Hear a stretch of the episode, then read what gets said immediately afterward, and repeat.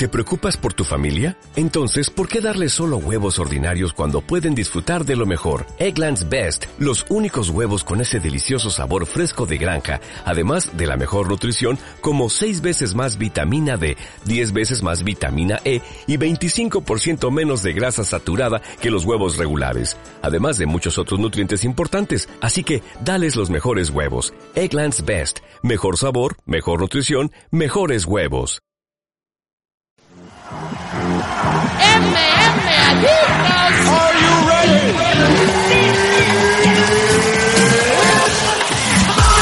Audio exclusivo para suscriptores Patreon de MM Adictos.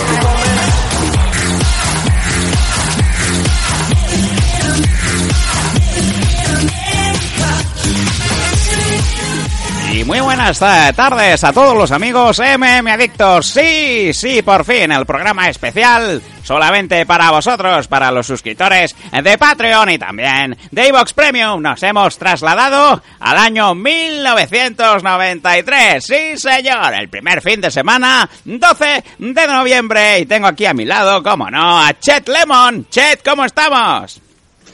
Muy buenas tardes. Aquí estamos en 1993, 12 de noviembre.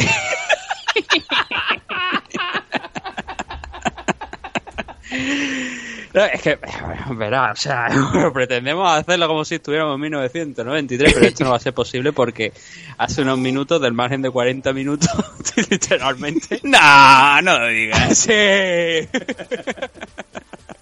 ¡Qué mierda! Ha ocurrido, ha tenido lugar un hecho, pues, que bueno, ya estábamos, ya estaba anunciado, ¿no? Que iba a ocurrir. A, a un hecho que, que va a marcar un antes y un después en, en posiblemente en mi carrera profesional.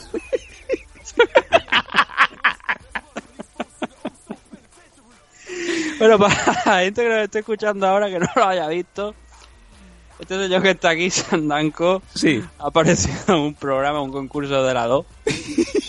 No ha sido saber y ganar, obviamente, a las 7 de la tarde noche es saber y ganar. Pero es un programa, pues sí, mira, no de preguntas y respuestas. Y. La puta que nos parió. Qué risa más tonta, ¿no? de definirlo. Ay. ¿Qué coño ha pasado, Sam?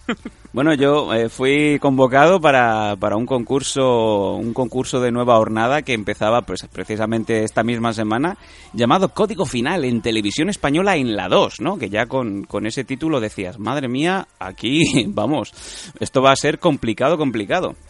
Pues nada, me llaman, me convocan, me ponen allí delante, Goyo Jiménez, el MC, y bueno, se basa en un concurso en donde tienes tres preguntas, hay cinco rondas, tres preguntas en la primera fase y se va siempre el rival más débil. En la primera ronda pues acierto todas las preguntas, obviamente eh, esta cabeza pues ha estado en muchos sitios, es una cabeza leída. Me mandan a segunda fase y en segunda fase hay eh, cinco preguntas, todo el mundo acierta mm, al menos una, uno de ellos acierta dos. Quiero decir, nadie falla, todos eh, igualados con, las con los mismos aciertos y me echan a mí. Básicamente. Entonces yo voy a un concurso de televisión en donde no fallo ninguna pregunta, amigo Nathan, y me votan. Me echan.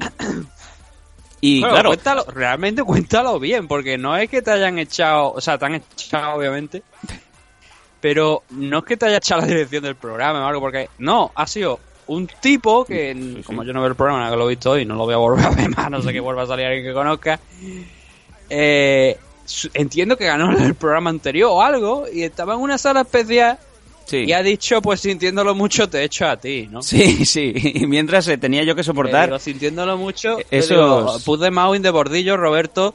eh, I'm coming for your ass, nigga. y, y además tener que escuchar eh, chistes de mierda de eh, Goyo Jiménez. Sí, ¿no? del capullo, además. Yo Porque- sintiéndolo mucho de no, no, vaya a echar la mierda. De oro, claro. ¿Dónde Y, además, mis 500 euros, yo cabrones. me presento, no me dejan ponerme mi apellido artístico, me tienen que poner el apellido real. Una pena, porque yo ya aquí ya iba por un lado, es que tengo el nombre artístico registrado. Digo, pues como yo veo algo que no me gusta, los denuncio. Y, y segundo, entré como aficionado al coleccionismo de chapas. Véase ahí mi, mi gran troleo de mierda para entrar en la televisión. Y me dicen, tiene... Me dices, coleccionan muchas chapas, ¿no? Digo, sí. Dice, ¿cuántas? Digo, pues, 200.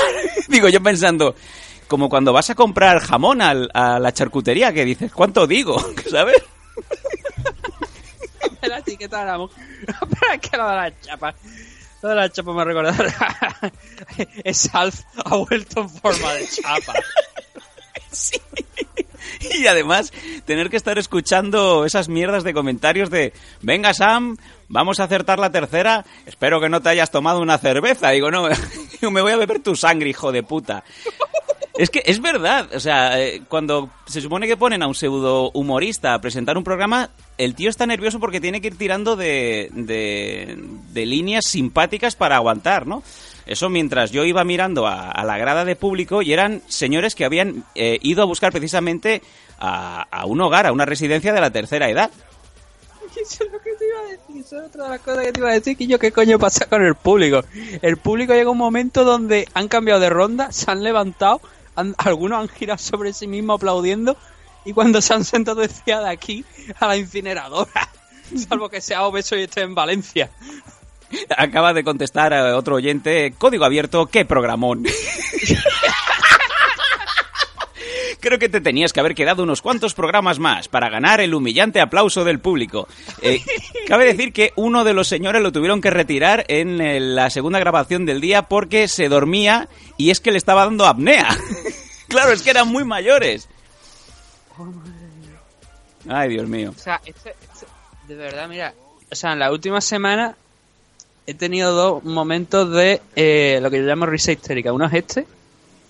Y el otro fue el momento donde veo publicado, y con todo el respeto lo digo, pero es que me parece un amaño, como una casa. O sea, me parece un WhatsApp. El otro momento fue ver a Freddy el gigante en el evento que hubo en China, cayendo de boca. Con, te lo repito, con todo el respeto de lo- de- del mundo para el hombre, pero es que, no sé, o sea, provocó algo de la forma en la que le pegan ese codazo y tarda como un segundo de reaccionar y se tira a los FIFA 98 cuando pulsaba, no sé si era al Q o control Q si jugaba Sí. con un teclado, Sí. pues exactamente igual. Y que yo, de verdad, hasta cuando yo vi eso empecé, pero a llorar de la risa y digo yo, pero esto qué es, Yo, desde aquí sé, sé que no llegamos no llegamos a todo el público que, que nos gustaría, pero imagínate, yo eh, a- desde aquí estaría haciendo un llamamiento, por favor, para, para todos los oyentes, eh, para hacer un vídeo de meme de Shooting Stars y coger la caída de, de Freddy González. Y mandarlo a, la estratosfera, empezar a moverlo entre los planetas y que de repente aparezca cuando eh, Lopetegui se va a desmayar, que le impacte en la cabeza y que sea cuando Lopetegui cae, ¿no? Hostia puta madre de Dios. Que yo eso tiene que hacer. No, Sergio ser, eh, no. Sergio Catamarán nada más que hace poste, no hace, no hace vídeo. Sí. Pero eso tiene que saber hacerlo alguien. Yo es que no llego para tanto, pero a ver, que juzgue la gente por sí misma, que busque el vídeo de eh, el caos de eh, Freddy allí en China. Que sí que es verdad que hay un codazo, que el- el- luego ese puño da en el brazo de, de Freddy, pero es que Freddy tiene una forma tan antinatural de, primeramente, de reacción, porque tarda como medio segundo, un segundo en reaccionar al golpe, y luego la caída. Sí, la caída es que, que- que- Que yo veo cae eso, como, es que yo como- veo eso y con todo el respeto del mundo, repito, y dice, me dijeron, no, que tiene una, le hizo una brecha, digo yo, no, no, si vamos a ver, si le da un codazo y la brecha se la puede hacer, pero también da la sensación de que se tira al suelo. Eso es así, o sea, son dos, co- igual, coño, igual que Bosa, a Bosa le pegan y Bosa se va al suelo. Sí. Eso es así. Yo no sé, pero la imagen que da, y no es que yo solamente diga eso, es que mucha gente que nos respondía después de haberlo, haber, haber retuiteado el vídeo, nos decían lo mismo. Decían que consideraba que era un puto amaño y que se estaba tirando al Por suelo. favor. Que no lo sé, pero la imagen que da es mala. Y eso es a lo que voy. Que objetivamente es una imagen, por lo menos para mí, muy mala. La forma en la que, en la que se va al suelo, porque la reacción, la forma en la que se va al suelo, me hace pensar que, oye, pues igual a lo mejor eh, le han pegado, le han hecho daño y se ha ido al suelo. Sí, puede ser, eso preci- precisamente, pero es que cae como un saco de patata, como si estuviera muerto, ¿sabes? Sí, sí, así es. Y eso no, y, y realmente no creo que por mucha brecha que le hiciera, ese codazo realmente lo noqueara por completo como para irse de- de- al suelo de la manera en la que se, en la que se fue. Me recordó mucho, que por cierto no vamos a hablar de, de YouTube Fighter porque ahora me he acordado que es que ni lo he visto todavía, pero fue muy parecido, no, no completamente igual, fue incluso peor, más llamativo, ¿no? Que la, la caída de Michel Batista el otro día en su contra Justin Fraser. Sí, O sea, la forma que tenía de defenderse de los golpes y luego una mano que prácticamente dio, dio, pero no dio como por completo, quizás, eh, como para hacerle tanto daño, bueno, pues, exceptuando que son heavy bueno, y se fue al suelo de una manera que decía, es que este chico parece que no ha venido con ganas de pelear. Y con lo de Freddy me pasó exactamente igual y recuperándolo del programa. Sí, sí, y vamos a, vamos a ir avanzando, sí. Otra cosa, otra cosa. Si, eh, bueno, esto estará, me imagino, varios días en, en Radio Televisión Española a la carta, se puede ver online, si, si ahora os ha ganado la curiosidad de ver el, el momento infame de, de Sam Danko en, en la 2.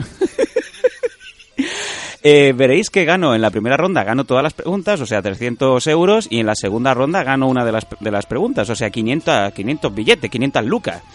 Eh, bueno, me echan por decisión arbitraria de un, eh, uno de los concursantes, me recoge la... Deberías decir, deberías decir aquí justo lo que me has dicho fuera de micro sobre ese concursante. eh, lo de que además era amigo de uno de los concursantes. Sí. A la que- y la segunda parte de lo que también has dicho. Eh, la primera ronda o la segunda, es que hay, claro, hay tantas cosas. Eh, Los concursantes estaban luchando por fallar.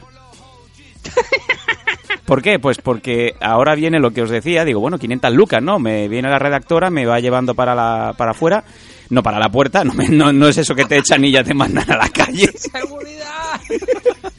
Y digo, bueno, 500 euros. Y me dice la, la redactora, no, no, que no, que no te llevas nada. Digo, ¿cómo? digo, perdona, digo, 500 euros. Dice, no, no, para el bote, para el bote. Digo, ¿qué bote? ¿Dónde está el bote? Eh, eh, ahí es a lo que voy, o sea, es que si hay un bote, si hay un árbol, es que no puede depender la expulsión de un concursante de un tío que encima resulta que es amigo de uno de los que llega a la parte final. Claro, en la siguiente ronda le dio todas las preguntas fáciles a- o de la temática que controlaba a uno de sus amigos. Claro, como, como estaban viniendo tanto, se hacen amigos.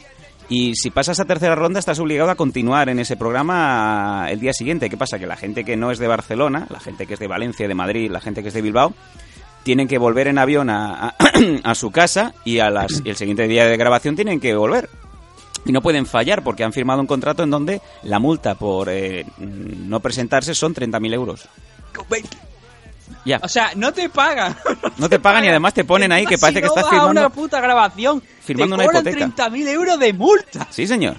¡Qué pandilla de hijos de puta! Sí, señor. Pero te lo digo tal que así. Sí, señor. Pandilla de hijos de puta. Claro, si esta gente cobra entre- si esta gente te, obliga- te tienes que pagar 30.000 euros de multa, ¿cuánto tendrá de multa un concursante del Gran Hermano VIP? Pues imagínate. Ay, pues Trajo sí. de cabrones. Sí.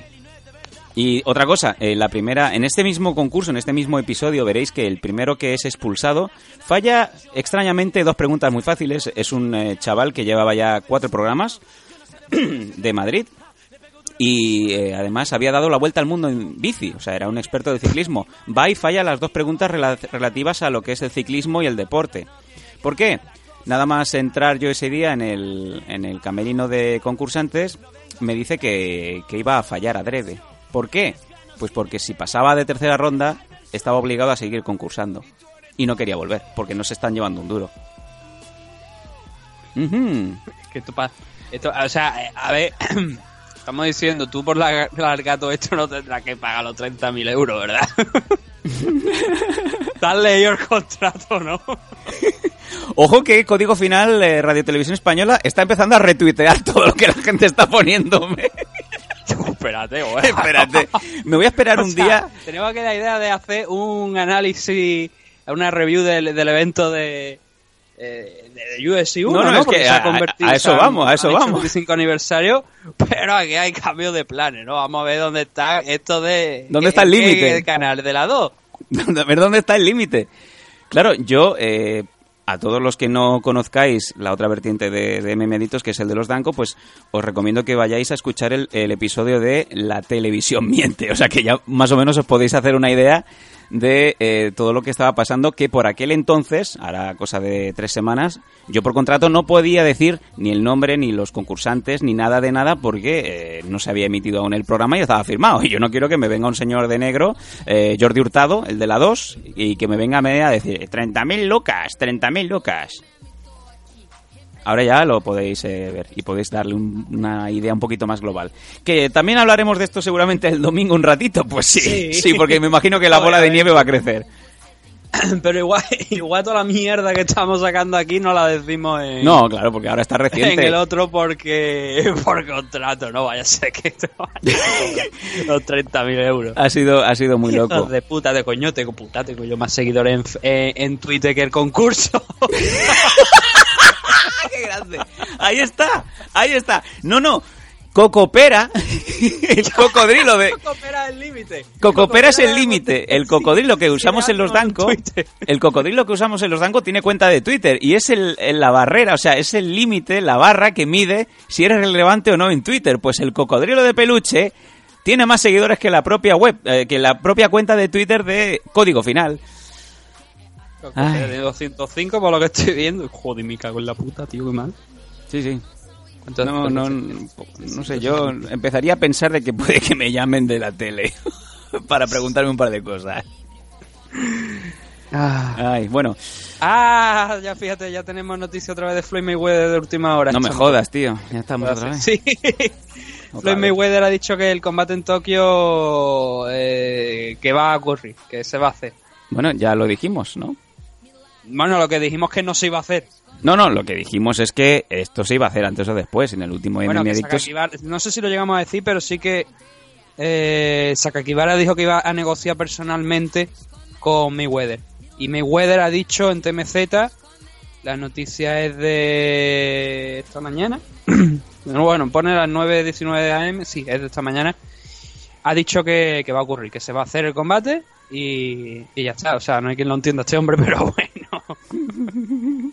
Vamos a ver, no, vamos a ver lo que ha dicho porque le han preguntado sobre las reglas y ha dicho que va a hacer algo de, de boxeo de exhibición, sin patada, durante nueve minutos aproximadamente. Vamos a ver si finalmente se da, pero oye, ya tenemos una primera eh, idea sobre lo que va a pasar a lo mejor entre Floyd Mayweather y Tenzin Nasukawa si finalmente se da. Que Tenzin ya te digo que no se lo va a tomar como una exhibición y vaya por él, pero bueno, Bueno. yo no sé qué, qué- qué espera este hombre. Ahora por, por eh, demorarlo o por jugar. Ay, acabo de recibir un mensaje de mi madre que me dice, joder Samuel, te han echado por listo. Qué mejor, que te echen por listo que por torpe, ¿no? Eso siempre. Bueno, vamos a recomponernos. Eh, voy a poner un poco Sí, de mam- podemos, yo no lo tengo muy claro. mumble bueno, rap sobre, sobre... A más tonto eres, más dinero ganas. Vamos allá, venga. Y, nos- y volvemos. El dinero me llueve, me da diablo que aguacero. En la cuenta un par de cero y empezamos desde cero. ey. Y eso que soy un grosero. ey. Que se joda, soy sincero. Y si mañana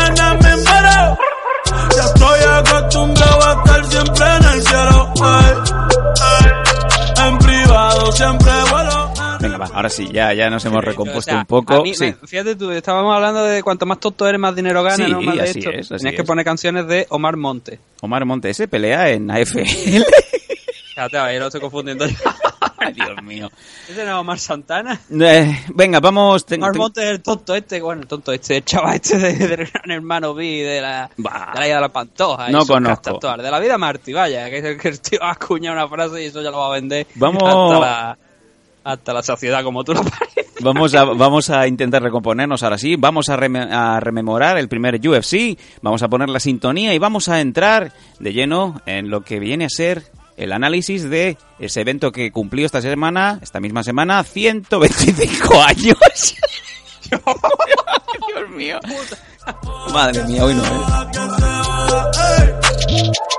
Hoy ando el galata, ey, como una banda tirando el birrata, como narco comprando billetes, la Mercedes en recogiendo boquetes, eh, vivo como soñé a los 17.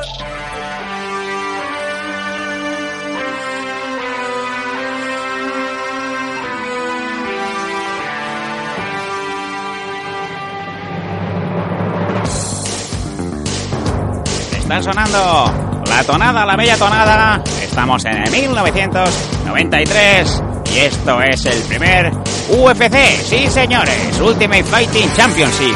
Todo vale, todo, absolutamente todo. Patadas en los cojones, piquete de ojos, coger a alguien y echarlo por encima de la valla, hacer que eres un periodista y decir que todos los demás son unos espabilados. Exponerte al resto de periodistas o periodistas. ¿Qué tal? Mi nombre es eh, Al Snow y tengo aquí a mi lado, ah, cómo no, la voz del octógono, Chet Lemon. ¿Cómo estamos? Muy, muy buenas tardes, aquí estamos para ah, hablar ¿no? de esta retransmisión de este evento deportivo USC 1, donde empezó todo, el inicio, de hecho está eh, renombrado como The Beginning. Y Antes no había en- nada, en Denver, eh, donde se celebra este, este evento en Nicholas Sport Arena. Y hay que darle las gracias a mucha gente, ¿no? Y explicar un poco cómo se produce esto, primeramente, ¿no? De, de cómo llegamos a este, esta celebración de este USC 1. Siendo lo primero, pues obviamente, eh, veo que ya que la sintonía se ha callado ya por fin. No, sigue, aún sigue, sigue muy bajita. Ah, muy bien. Sigue muy bajita, Chet.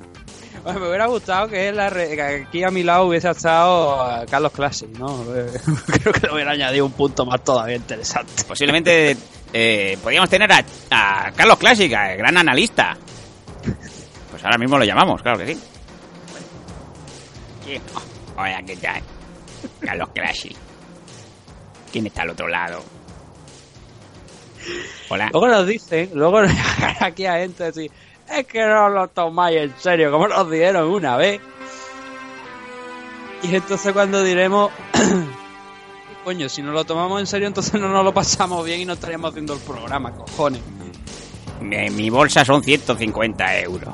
Casi 150 hostias. Por programa. que no te arranque la cabeza una Growler femenina. Soy, poco. soy el analista. Vengo aquí a hacer con, con Chet Lemon, ¿no? Hola, Chet. Che, Lemon. Eh, la- El de Jim Brown, ¿no? El que estaba comentando. Soy un poco el Jim Brown, ¿no? De, de las Sí. MMA nacionales. Sí, claro. Nos estamos, derivando, nos estamos desviando, la verdad, de lo que es el tema del evento. Bueno, yo me retiro, ¿eh? Bueno, ya nos hemos desviado durante 20 minutos, creo. ¡Volvemos! ¿no? Pero Sí, ya volvemos a estar. Hemos, eh, hemos puesto a, ya a comer aparte a Carlos Classic. eh. que. Quita la boya, coño.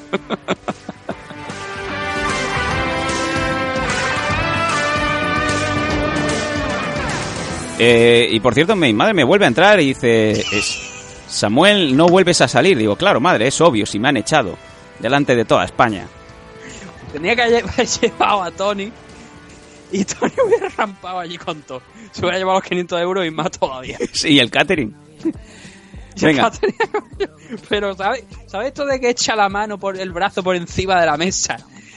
Tu mujer abre los bolsos estos típicos grandes que no tienen fondo y arrastra todo para la bolsa. Sí. Lo primero que te llevas, la, la cubertería buena y hasta el centro de mesa. Sí, incluso hasta el presentador se hace falta.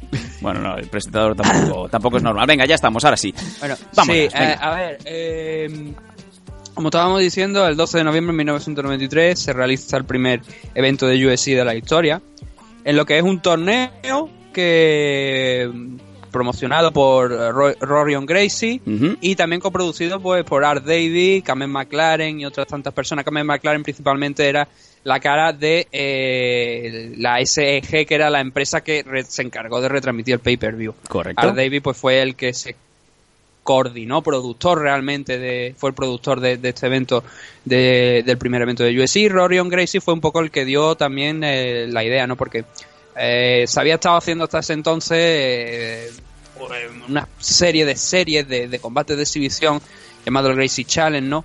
Y donde eh, había pues participantes de la familia Gracie, ¿no? Compitiendo, pues, como decimos, en combates de exhibición.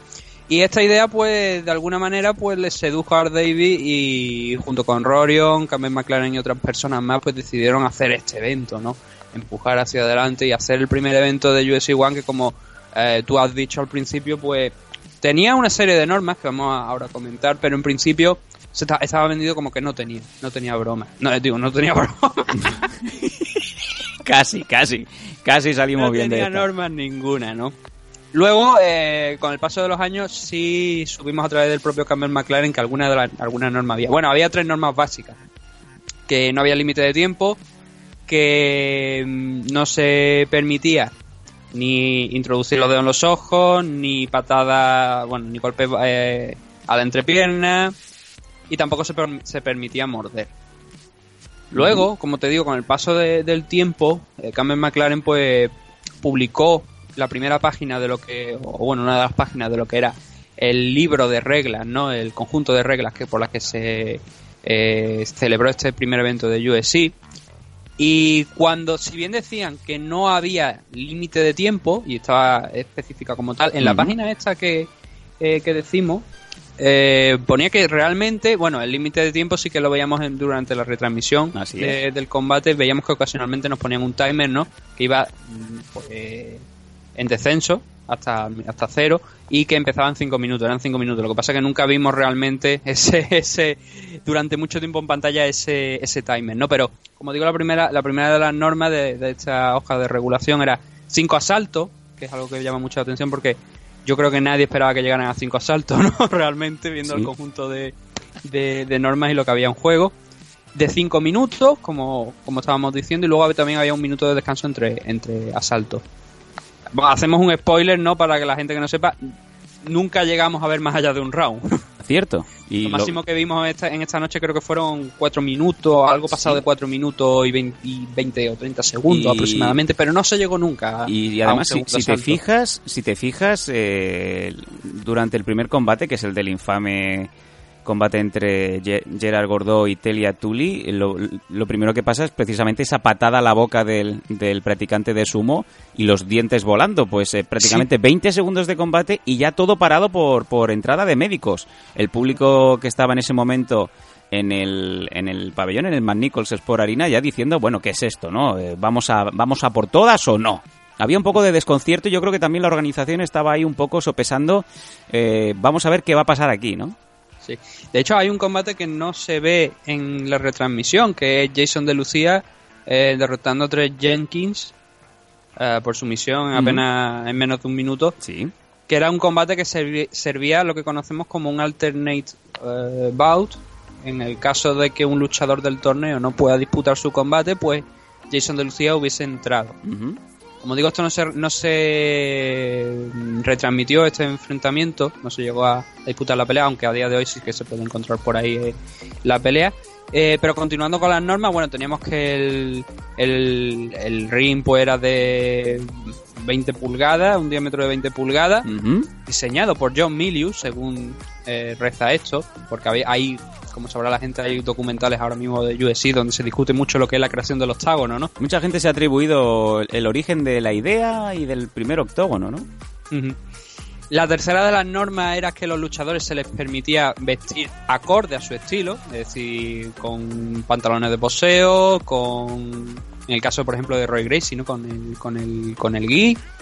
Y luego había, eh, aquí entramos ya con las normas pues un poquito más físicas, ¿no? Eh, que el combate podía ser detenido por knockout, y esto es importante, con una cuenta de 10, una cuenta estándar de 10, que lo pone aquí en las normas, que luego no se- vimos que no se llevó a cabo esa cuenta, por sumisión, por eh, rendición de, bueno, porque la esquina lanzara la, la- la toalla, ¿no?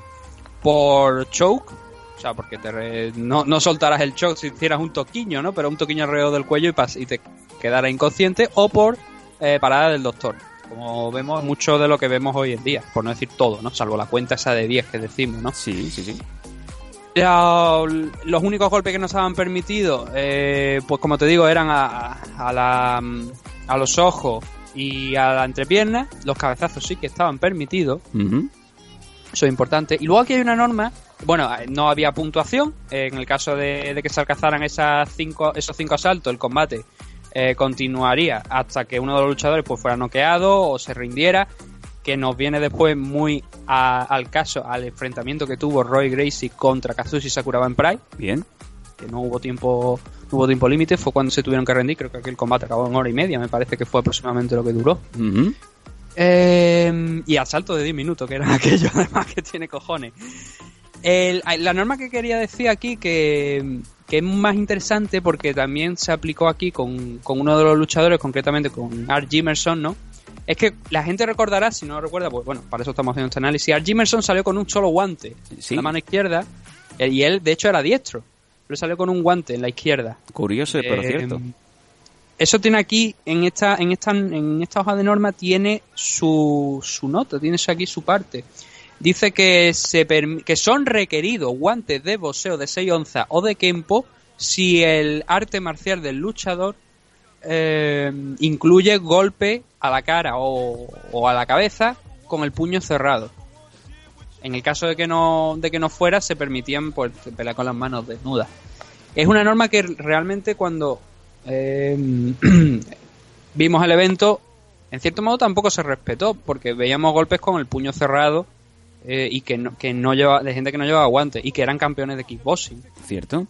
Entonces es algo que llama mucho la atención que estas normas, pues, algunas se respetaron y otras no. Pero según Carmen McLaren, años más tarde de que se celebrara el, el primer evento de UFC, pues eran las que ellos esperaban que entraran en vigor esa noche. Pues, y luego, eh, sí. el, el evento ya en sí, pues teníamos, yo creo que era un evento especial, ¿no? Estaba Bill Wallace, que es campeón de, de karate, fue campeón de karate durante mucho tiempo. Jim Brown, un luchador, bueno, un luchador, un Hall of Famer de la NFL, que que también podía ser lo- perfectamente un, un extra de cualquier película de acción de la época, ¿no? Te lo podías haber encontrado en cualquier peli de la jungla de cristal. Eh, sí, sí, no, la verdad es que, bueno, es que de hecho es que te lo veías en películas, es que Jim Brown era un tipo que salía en películas. Bueno, y OJ Simpson también hasta que dijo, coño, voy a matar a mi mujer. A ver, que nos vamos a echar unas risas, ¿no? Pues lo mismo. Otro I just killed my wife, lol. LOL, LMAO. Y, y también además estaba eh, esta mujer Casey Long, que también fue campeona de, de kickboxing de la, de la ISCA, de la WKA y de otra, de otra federación también llamada como Kick. O sea, que eran gente que realmente sabía. Además teníamos a Rob Machado también por allí y... Y también teníamos gente, pues, o sea, era una mesa de cuatro personas, realmente, aunque Ron Machado en en un principio pues lo vimos dentro de lo que fue la, la, la jaula, pues hablando un poco de lo que era el tema, pero luego eh, lo metieron a comentar en la, en la mesa de comentaristas, eran cuatro personas, yo creo que eran muchas, ¿no? Pero bueno, eran cuatro personas y luego además teníamos, por supuesto, entrevistas a, a algunos luchadores que me llamó la atención porque en algunos de los casos fueron al ganador, pero luego a partir de la segunda ronda siempre fueron a los perdedores de, Curioso, ¿verdad? de los combates. Curioso. Mm. Sí, la verdad es que bastante curioso, pero también acertado en cierto modo, porque, claro, tú sabías que los ganadores los ibas a ver después. Entonces, si teníamos eh, a, los, a los perdedores, obviamente no íbamos a ver más, y creo que incluso puede ser, puede ser acertado, porque además no era como vemos hoy en día, ¿no? Que te noquean, te dejan cao y te viene Joe Rogan. Hola, estás groggy, no tienes ni puta idea de dónde está, pero ¿qué tal el combate? "Ah, bien. ¿No? Y cosas Sí, así. así pero em, yo creo que ya después con esto, a mí me- ahora mismo a la cabeza no me viene mucho más de así cosas interesantes de lo que era la parte inicial. Hemos dado los nombres de la mesa de comentaristas, que siempre también es importante porque es tema de, de historia. Hemos dicho eh, lo- en lo que consistía. Bueno, el ganador recibió 50 mil dólares. Sí, también, así es. cosa que es importante que hay que recordar. Hemos dicho un poco más los fundadores, ¿no? Porque luego eh, llegan periodistas de ciertos medios que cobran por esto y son incapaces de poner USC 1. Es que fíjate, es que eso, no tienen ni que, ni que hacer una investigación brutal. Solamente tenían que poner USC 1 en Wikipedia y le salían los fundadores. Puta que ofertón, ¿sabes? No tiene mucho que... Bueno, eh, vamos a hablar ¿Qué sin, dificultad? sin- sin tapujos. Lleva, lleva más de una semana una batalla en Twitter entre Duncan Bishop de, de Gol y el eh, redactor de As, el cual pues encima eh, pues se las intenta devolver con lo que queda todo bastante feo, ¿no? Porque ves como están con un tira y afloja que, bueno, lo- el resto de gente pues cogemos palomitas y lo vemos, ¿no? Pero no deja de ser un poco lamentable que veamos que realmente, pues como bien dice Nathan, cosas que puedes tirar de Wikipedia, como tiraría todo el mundo, pues eh, por... y que no, es nada malo, ¿eh? Y que no, no pasa nada, oye, para que eso si está. es real, a ver, muchas veces no es la mejor fuente. Eso lo tenemos dicho muchas veces. No suele ser la mejor fuente. Pero para determinados casos, sí que puede serlo porque hay determinadas entradas que están muy protegidas por lo que es, la- la- por lo que es Wikipedia. Y que no se van a permitir datos falsos ni datos erróneos. Así es. Entonces, según el tipo de información que estés buscando, sí que se puede utilizar. No es lo ideal, obviamente, como decimos, pero oye, eh, ya lo dijo Duncan, es que ni, seguramente ni entendió lo que había leído en Wikipedia. Si te parece, vamos a, a leer cómo, cómo empezaba este torneo. Estos brackets estaban eh, configurados de la siguiente manera. En el primer combate oficial, eh, no el de Jason de Lucía contra Trent Jenkins, eh, nos encontrábamos al campeón de Sábate, eh, el holandés Gerard Gordó, el cual se enfrentaba en quizá uno de los combates más pintorescos, ¿no? Contra el hawaiano descendiente eh, japonés de sumo Teila Tuli, el cual pues lo podéis encontrar o podíais haberlo encontrado en esa época en, en series de la época como Hawaii 5-0. Hawaii 5-0 de la época, ¿no? Sí, el de la época, el antiguo, no el, no el de ahora, el, el del coreano de Lost. Y un combate que prácticamente Nathan, ahí es donde la gente dijo, ojo, a ver a qué vengo, ¿no? Mm, 20 segundos prácticamente y el combate acaba con un cao técnico, parada arbitral, patada a la cara de Gordoa Teila Tuli y como hemos comentado al principio, volando un diente y la cara del pobre luchador de sumo diciendo, ojo que esto va en serio, ¿no? Sí, el, el tema es que. Eh, pues bastante en serio, ¿no? Porque. Espera un momento porque me están asaltando y es que no hay manera de. podemos tranquilamente volver una vez más a la manera clásica de retransmitir lo que fue antaño uno de los eventos más duros de la historia, no solamente de las artes marciales mixtas también, de lo más duro para, para ver. Realmente tú ibas a los kioscos en tu pueblo y veías esos VHS en donde decían sin, eh, sin editar, sin reglas, duro como la piedra. Volvemos a tener a Coraje, Nathan. viejo. Es que no, es que lo tengo, tengo advertido que cuando estoy con la puerta cerrada grabando no me moleste absolutamente nadie. Y tienen que venir siempre a tocar los cojones. Me encanta. Hostia. Jet Lemon. Sí, no, sí, sí. Y encima, y encima no conteste, porque encima si la devuelve, encima, uy, qué mala gente, que no sé qué. Joder, es que toca los putos huevos, de verdad. Mm, eh, Volvemos, es como, como no Sí. podía ser. eh, UFC 1 con Chet Lemon en modo unedited, and raw, unleashed. Sí. Bueno, teníamos, teníamos eh, un poco, ¿no? Eh, Con, el enfrentamiento. ese primer enfrentamiento, hostia, ahí está, ese, ese primer enfrentamiento, Nathan, ¿cómo, ¿cómo queda, no? Porque el público, pues, queda callado, ¿no? Diciendo, ojo que esto va en serio. Sí, no, es que a ver, el problema de esto es que eh, yo entiendo que ese combate de Jason de Lucía se celebró antes, pero como acabó de una manera diferente, acabó por una sumisión, pues realmente pues no provocó tanta reacción quizás aquí, ¿no? Hay un detalle interesante, bueno, te- a ver, te ponen vídeos, te ponen cuando entra el luchador, te ponen un vídeo de un poco de él, pues hablando, dando su- sus detalles. En el caso de, de Tully te dicen que son 410 libras, pero luego el anuncio te dicen que son 420. Sí, y al final Son 10 deciden de no, más todavía. no poner nada, ¿no? De, después. Y, y en el caso de Goodrow pesaba. Creo que eran 210, me parece, aproximadamente. La mitad de- de- del peso que pesaba eh, eh, Taylor. Ta- eh, bueno, Tyler, me parece que sí. El, nombre. El caso es que Tully era realmente el único que tú pensabas que era un, quizá un poco el que eh, de la lista de luchadores que había no tenía quizá la misma relevancia, la misma importancia que los otros luchadores a pesar de, bueno de su estilo de, de sumo y que más que nada su tamaño sobre todo. Y el combate en sí es eh, dura poco, dura 26 segundos, tal cual. Pero lo que te ves es Tully intentando avanzar hacia adelante, metiendo la cabeza hacia abajo. Eh, Goodrow re- retrocediendo, soltando golpes. Y el holandés en una de estos, pues hace que uno de esos golpes consiga a Tully perder el equilibrio, cae de culo. Y claro, con un hombre de 420 libras, a ver cómo se levanta del suelo, ¿no? Lo que aprovecha, hay un momento ahí de, de impasse, un momento de duda. Y, y que es un auténtico eh, profesional, porque ya hemos dicho, campeón del mundo de, de, de Sabaté en el 91, Sí, señor. pues hace lo que haría cualquier luchador de en ese momento donde no tienen normas respecto a- al tema de, de soccer key en el suelo, ¿no?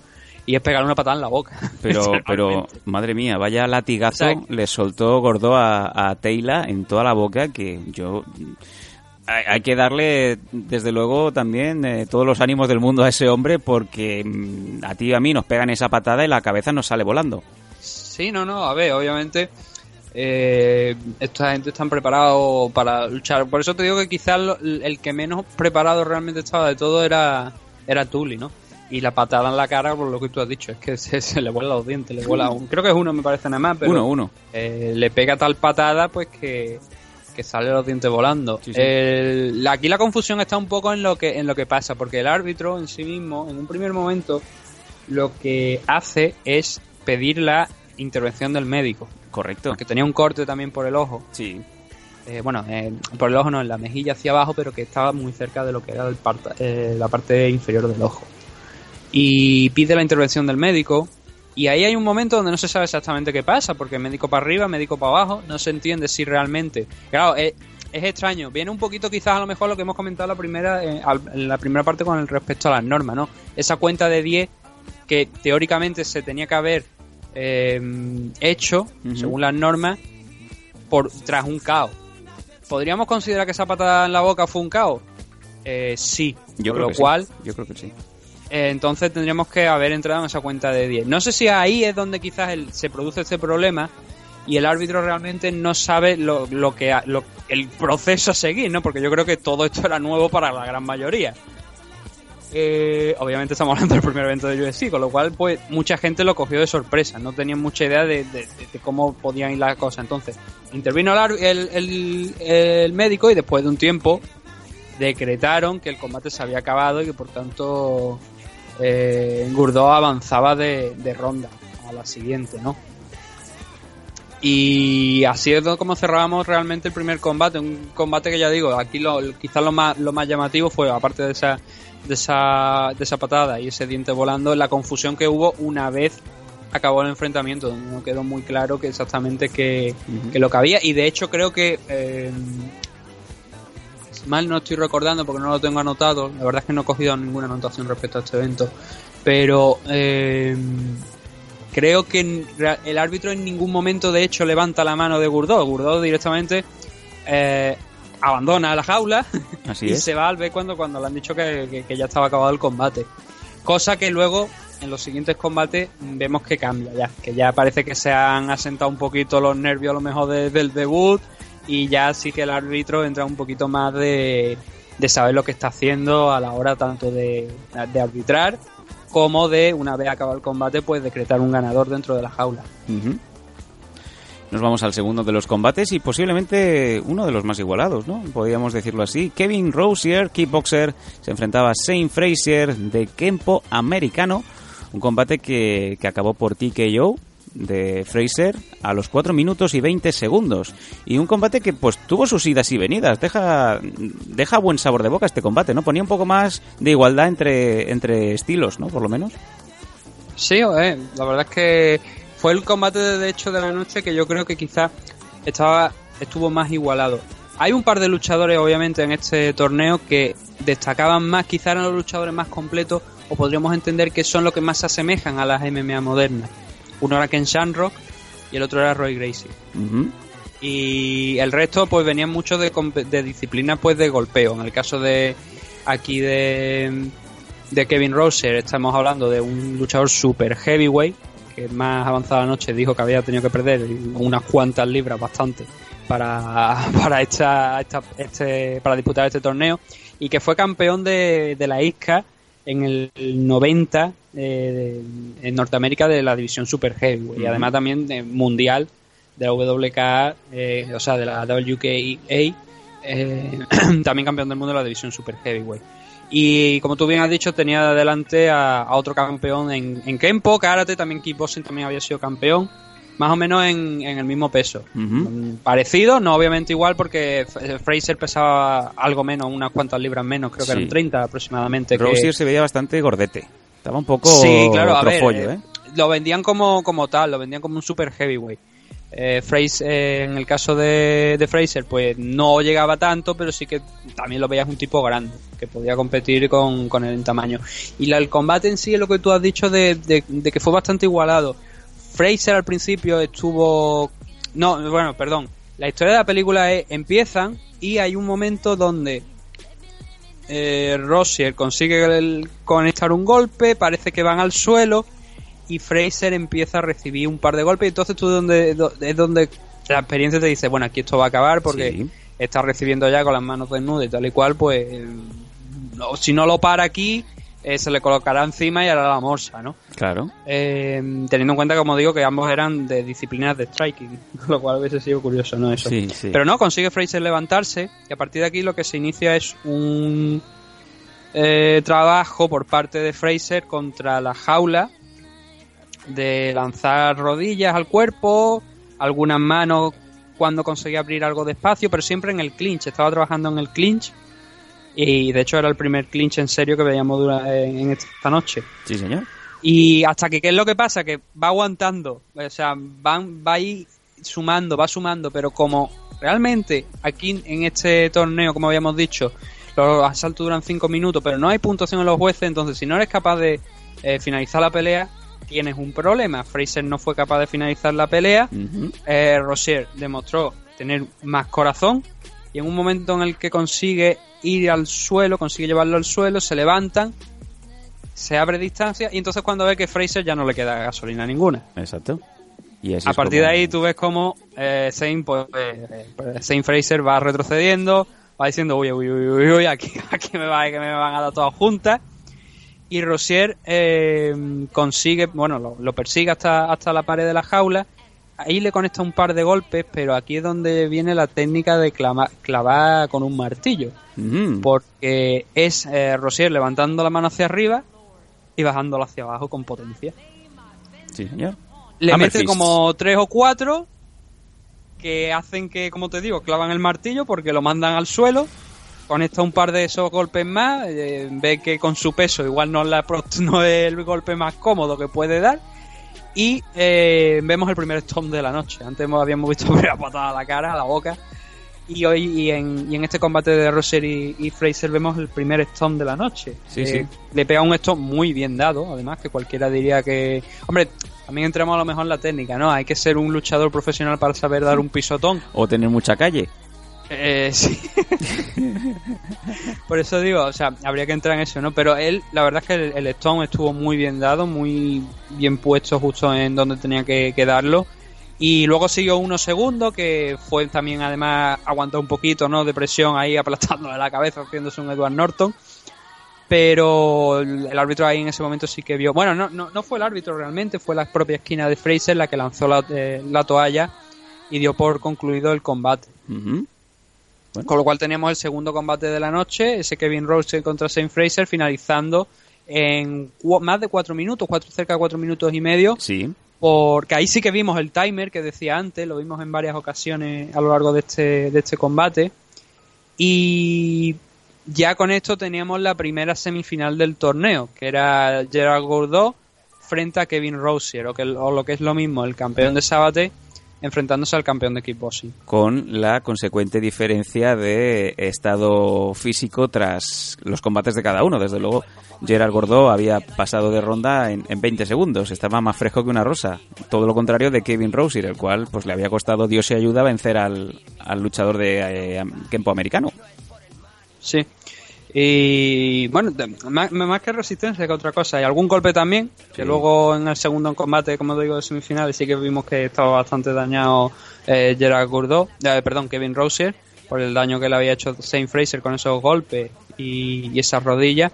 Hubo un momento donde casi se hace un chase congo. eh, eh, por hacer un chase congo, entiéndanos la gente que nos referimos a un rodillazo en la entrepierna. Sí. Pero el árbitro no lo paró, dejó seguir porque no lo vio suficientemente claro, pero bueno. Fue lo que lo que ocurrió con esto, que como te digo, ya teníamos la primera semifinal, un, dos combates pues un poquito dispares, ¿no? Entre ellos pues sumaban un casi un round completo Pues entre sí. los dos. La victoria de, de Gordon muy rápida y la de Rosier pues algo más trabajada, más lenta, pero también contundente por la forma en la que acabó con Saint Fraser. Ujú. Y en la parte derecha de este cuadro nos encontrábamos el mundo. Descubría públicamente a Royce Gracie, el brasileño de Brazilian Jiu-Jitsu, el cual se enfrentaba en uno de los momentos más icónicos posiblemente de las artes marciales mixtas a Art Jimerson, el hombre que, como bien decía Nathan, viene del boxeo y llevaba un guante en su mano izquierda que precisamente no era la buena. ¿Qué pasó en este combate, Nathan?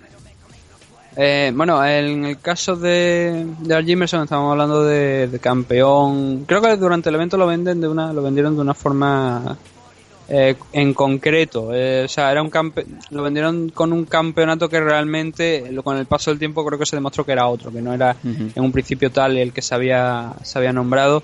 No tenía tanta importancia el, el cinturón que, que, que Art Jimerson había conseguido como querían hacer eh, ver durante la retransmisión. El, enfrente tenía a Roy Gracie, que era el luchador que venía, obviamente, participando por parte de, de la familia Gracie. Este torneo hay que decir que da también una forma de demostrar al mundo lo fuerte que era la familia Gracie. Y era la idea principal. Claro, tú imagínate si ponemos aquí a Roy Gracie en el primer evento de, de UFC, en el torneo que está diseñado, bueno, que está diseñado para probar su valía, ¿no? Para ver si realmente la familia Gracie es tal como es uno de los mejores a nivel de artes marciales de- del mundo y pierde en primera ronda o, o pierde en segunda, no gana el torneo, ¿no? Hubiera Imagínate, sido- hubiese sido pues un auténtico desastre, ¿no? Una hecatombe sabiendo que, que prácticamente UFC se, de- se nació con la idea de, de elevar el Brazilian Jiu-Jitsu, ¿no? Sí, bueno, a ver, más que más que elevar, no era, no era en sí elevar el- la figura del Brazilian Jiu-Jitsu. Lo que pasa es que, claro, el Art Davis pues había estado viendo el tema este, como hemos dicho, de la del Gracie Challenge, ¿no? Con esos combates de, de exhibición donde se enfrentaban gente de la familia Gracie. Y leyendas. le había resultado una cosa interesante y quisieron llevarlo a Estados Unidos y obviamente la mejor forma que se le ocurrió fue con este torneo. Y aquí Royce pues tenía que de alguna manera, no te digo que sí o sí ganarlo, pero sí que teniendo en cuenta el orgullo de la familia, eh, perder aquí hubiese sido un auténtico desastre, como digo. Mm. Sobre todo si hubiese sido además en una de las primeras rondas, hubiese sido muy muy problemático. Luego ya años después vimos el drama, ¿no? Cuando llegó eh, la familia Gracie, cuando llegó allí a Pride y Kazushi Sakura ha empezado a desmontarlo. Bastante, bastante dura fue la caída, ¿no? Sakuraba que en aquel momento empezó a convertirse en erigirse, ¿no? Como el Gracie Hunter, porque empezó a ganar a, a hermanos y a hermanos y a hermanos. Y originalmente, eh, este primer UFC no tenía que, que haber puesto a Royce Gracie en el mapa. Era prácticamente el, el último de los hijos que, que estaba designado, ¿no? Para, para pelear. Mm, sí, bueno, pero finalmente pues eligieron que, que fuera él. De hecho, hay que decir una cosa, estaba toda, prácticamente toda la familia. La entrada de Roy Gracie estaba hasta Helio. Había, luego, había luego más... más avanzada la noche, eh, vimos que se subió también, le hicieron un pequeño homenaje. Eh, del que, bueno, después habla- daré mi opinión porque me recordó mucho a, a una cosa. Pero eh, estaba toda la familia Gracie. Y entraron, Sí, sí, pues. parecía- el- parecía un la bautizo- forma- La forma, en la que hemos visto tantas veces entrar a la gente de los- Parecía un bautizo, un bautizo gitano. Sí, claro, es verdad. Porque cada uno iba con su esquina, Sí. cada uno iba con, con su grupo, ¿no? De gente. llevaba tres. Eh, Ellos llevaban pero el 30. Claro, en el caso de Gracie fue una- era una cola larga de gente, muy, muy larga de gente. Pero lo que te digo, el torneo estaba diseñado pues para probar la, la valía, ¿no? Y, la importancia de, de la familia Gracie de cara a otros practicantes de otras artes marciales. Que es, lo, es realmente lo que servía esto. No era un torneo de luchadores, era un torneo de artes marciales, o sea, de, de exponer tu disciplina contra otra. Y, y era, era bastante chocante ¿eh? para, para el aficionado medio ver a todos los luchadores con un cuerpo pues eh, más o menos moldeado, un cuerpo con envergadura, una grandes, ¿no? Que se veían gente que, que sí, que tenían pinta de luchadores. Y luego te encontrabas a un brasileño más bien chiquitito con un eh, karategi, ¿no? Pequeñito, así, diciendo, bueno, pues de todos este quizás es el que más va a pringar como, como le suelten una buena mano, ¿no? Mm, De hecho, creo que era el, menos pesado de todos los que había. Estaba en 100, 180 libras, 175, cien- entre 175 y 180, porque entre lo que ponían en el cartel de, de lo que era el peso a lo que luego era realmente el peso que anunciaban, siempre había unas libras de diferencia. Y creo que Royce, a pesar de que me parece que decían en, en la, en, en el gráfico eran 180, en, la jaula anunciaron un poquito menos incluso. No, pero no mucho, un par de libras menos, quizás 2, 4 libras aproximadamente. Pero sí que era el competidor con menos peso de, de- del torneo. Y Art Jimerson tampoco era de los más grandes, no llegaba a las 200 libras. No. De hecho, fue campeón de la IBC, en, me parece que en Norteamérica, por la, la división Light Heavyweight. Eh, eh, compitió en light heavyweight y también en middleweight, super middleweight, o sea, era un middleweight más grande. Mm.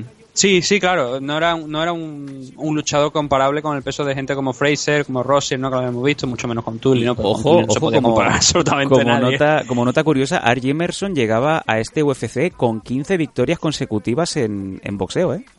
Sí, y a, partir, y a partir de esta pelea, de alguna u otra manera, se podía decir que empezó su descenso Sí, y estuvo- su caída, porque esto fue en el 93, él tuvo una pelea antes de, prácticamente un par de, de meses antes de, de participar aquí en el torneo, a partir de ahí ya fue cuando tuvo su primera derrota en bastante tiempo.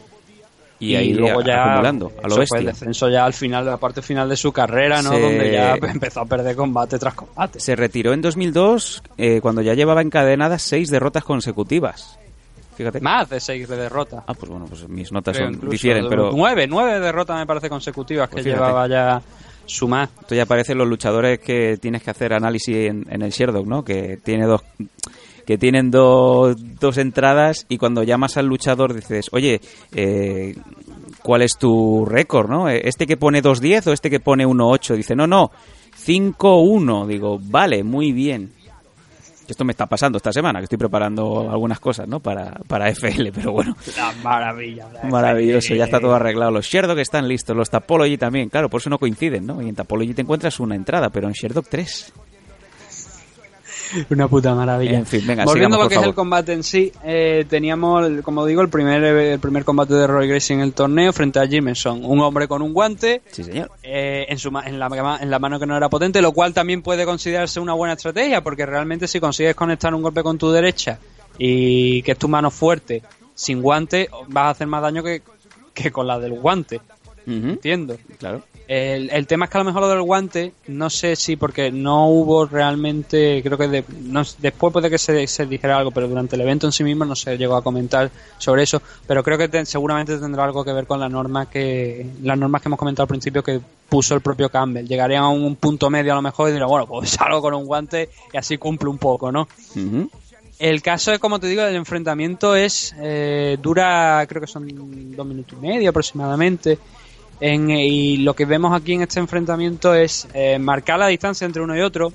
Aquí yo creo que por primera vez, a pesar de que habíamos tenido campeones de Kempo y campeones de kickboxing, es donde quizá vemos a un poco más de técnica en lo que es la, el stand ¿no? de striking por parte de Jimerson. Obviamente los años de boxeo pues se notaron aquí eh, en lo que fue la pose, porque luego en el combate no. Roy Gracie cuando se hartó un poquito de la situación intentó controlar la base de, de patadas frontales, aunque también vimos alguna patada que nos podría recordar lo que hoy vemos como esa patada oblicua, ¿no? Esa patada lateral a las rodillas Sí. que de en cierto modo Roy Gracie en algún en algún pequeño lance de, de este primer asalto antes de llegar al suelo pues no llega a impactar pero sí da la sensación de que era la idea que tenía en mente con lo cual como te digo Roy Gracie consigue un double un double leg sin mucho problema entra barre la, coloca el, su pierna derecha por detrás de la izquierda de, de Art Jimerson para conseguir derribarlo bien sin ningún problema llega al mount pero aquí es quizá donde está el problema de, de Roy Gracie que llega al mount y no consigue hacer nada, porque no consigue, eh, bueno, lo, lo inmoviliza con, con- tanto con las piernas, impide que impide que mueva las piernas Jimerson, pero no consigue ni llegar a una sumisión que ponga fin a la pelea, ni tampoco lanza golpe. No se le que- ve trabajar. Claro, no se le ve trabajar. Sí que consigue el mount y de hecho lo quizá eh, la, la finalización del combate, o sea, el final del combate es el, la peor que vemos en toda la noche, porque es Art Jimerson, yo creo que completamente dándose por vencido, sin ver posibilidad ninguna de escapar eh, de allí, se rinde automáticamente. eh, tiene a Roy Gracie en el mount y Roy sin hacer nada, simplemente estando encima, buscando a lo mejor, obviamente sí, buscando, pero pensando, ve por dónde podría entrar, ¿no? Por, por dónde podía atacar. Pero Art Jimerson, pues no sé si es que se hartó o qué es lo que fue y dio varias palmadas eh, anunciando pues que se rendía, ¿no? Que se Sí. acabó el combate.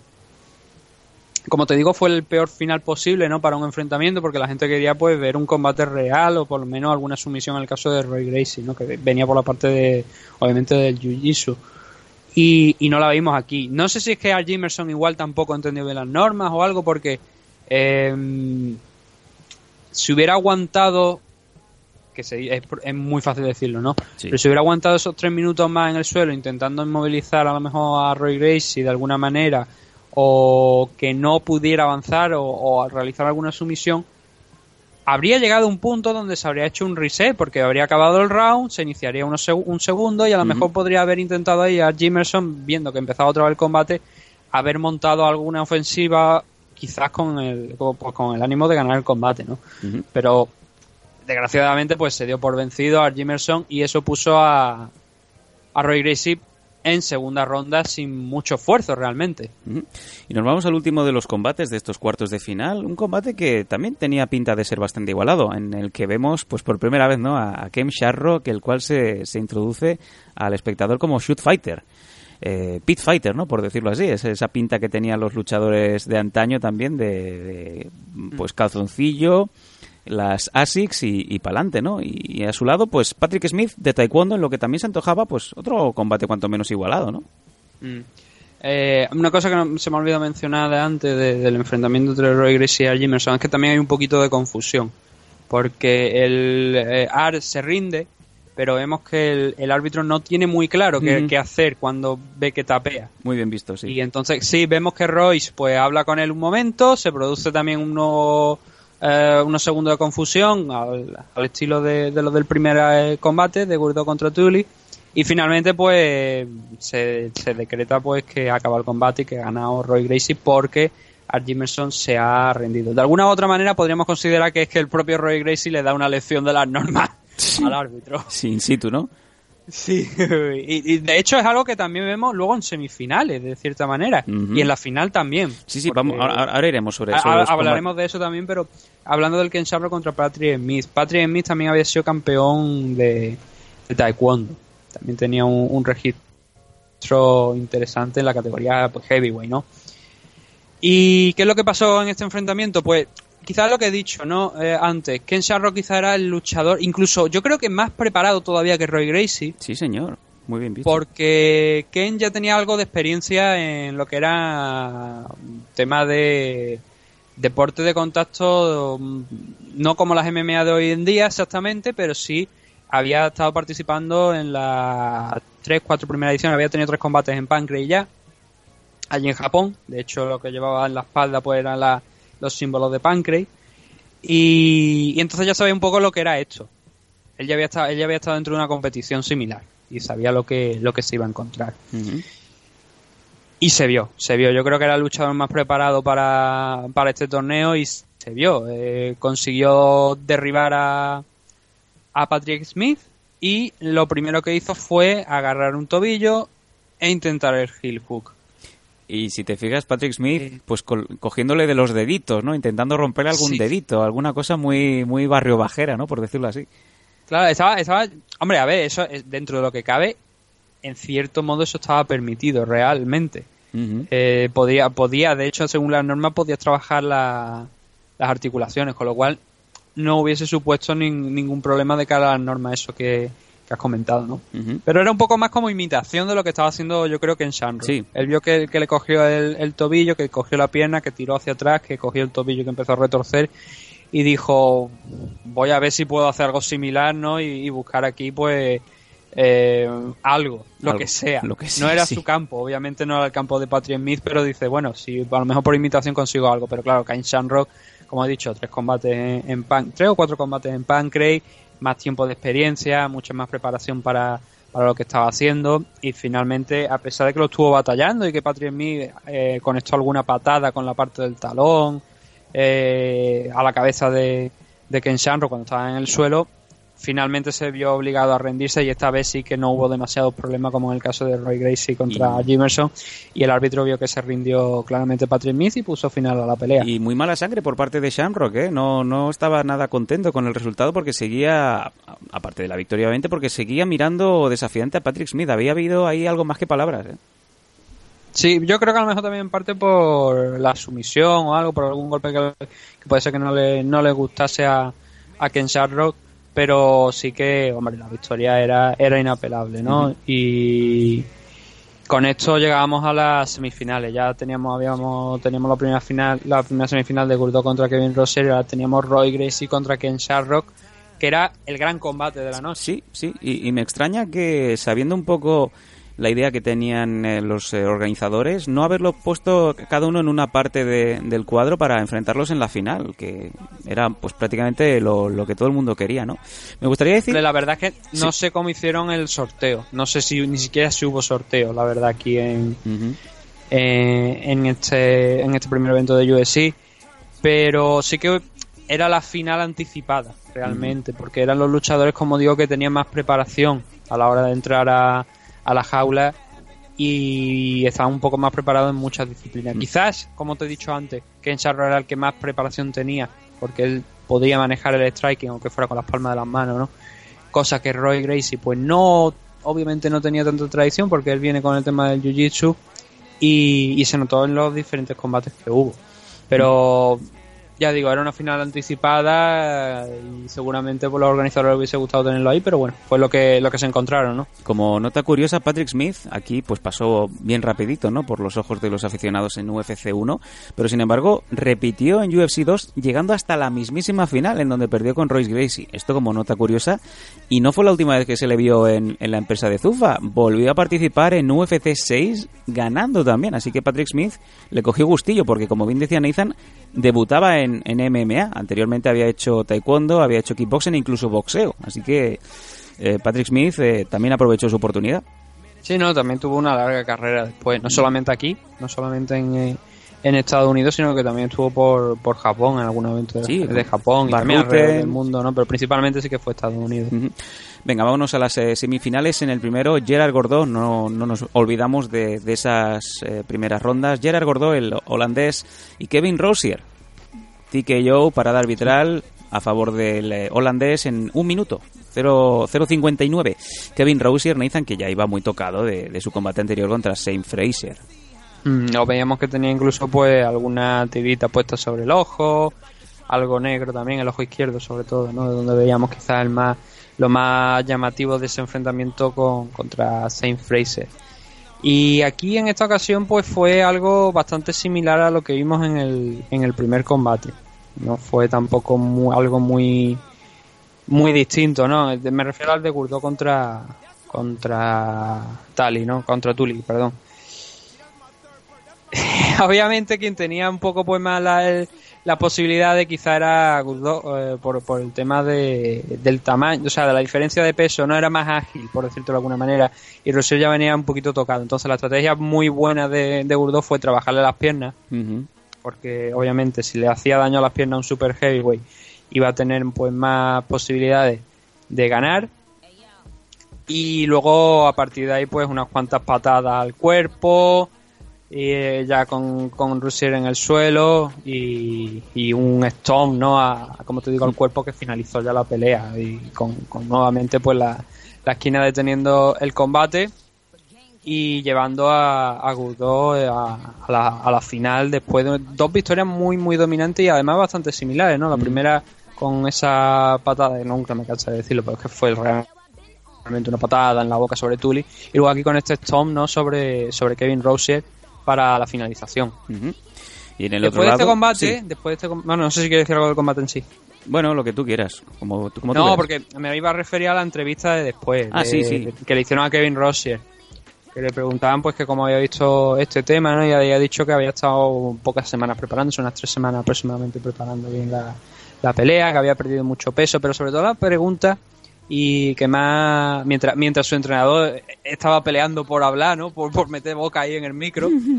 La pregunta que me, me llamó la atención es, eh, porque era, fue verdad, era un hecho, ¿no? Eh, que cómo, cómo le explicaba a la gente que después de haber estado ahí peleando, eh, además, bueno, le preguntaron si quería repetir dijo que obviamente, eh, le preguntaban que cómo era que después de haber perdido estaba sonriendo. Y es verdad, no perdió la sonrisa en ningún momento, perdió contra Gurdo, pero en cuanto se levantó, eh, no paraba de sonreír y durante la, la- entrevista que le, que, le, que le hicieron una vez se bajó de la jaula, no paraba de sonreír. Estaba feliz, aunque había perdido.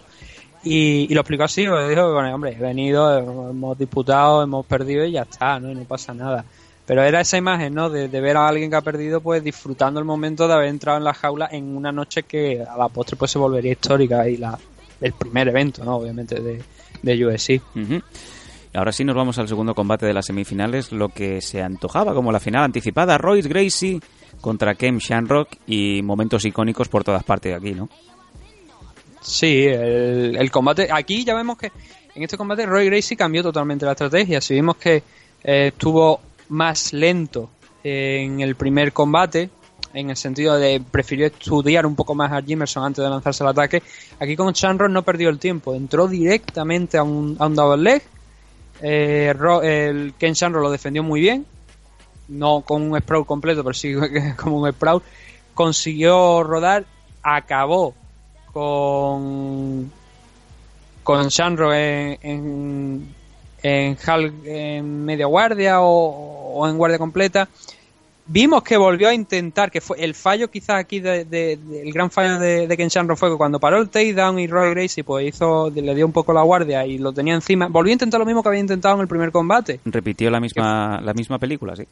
Claro, el problema es que si bien Patrick y mí estamos hablando de un practicante de eh, taekwondo, que es más, más striking, el- bueno, que es más striking, que es striking, en el caso de Roy, Gracie, de Roy Gracie, que estamos diciendo que es un practicante de Jiu-Jitsu, eso quizás era una técnica arriesgada.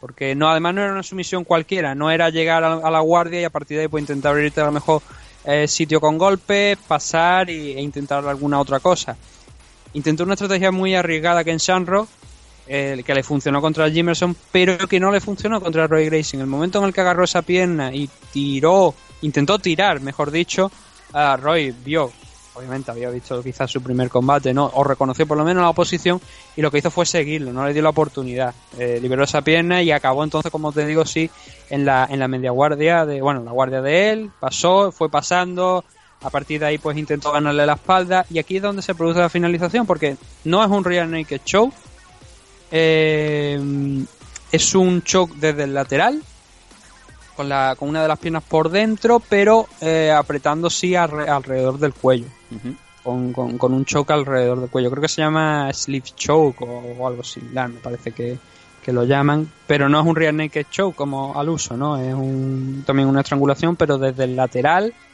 eh, consiguió Roy Gracie la victoria. Lo, eh, digamos, la llave en sí en inglés está traducida como sleeve choke, como bien has dicho, Mm. o digamos estrangulamiento de manga. Curioso.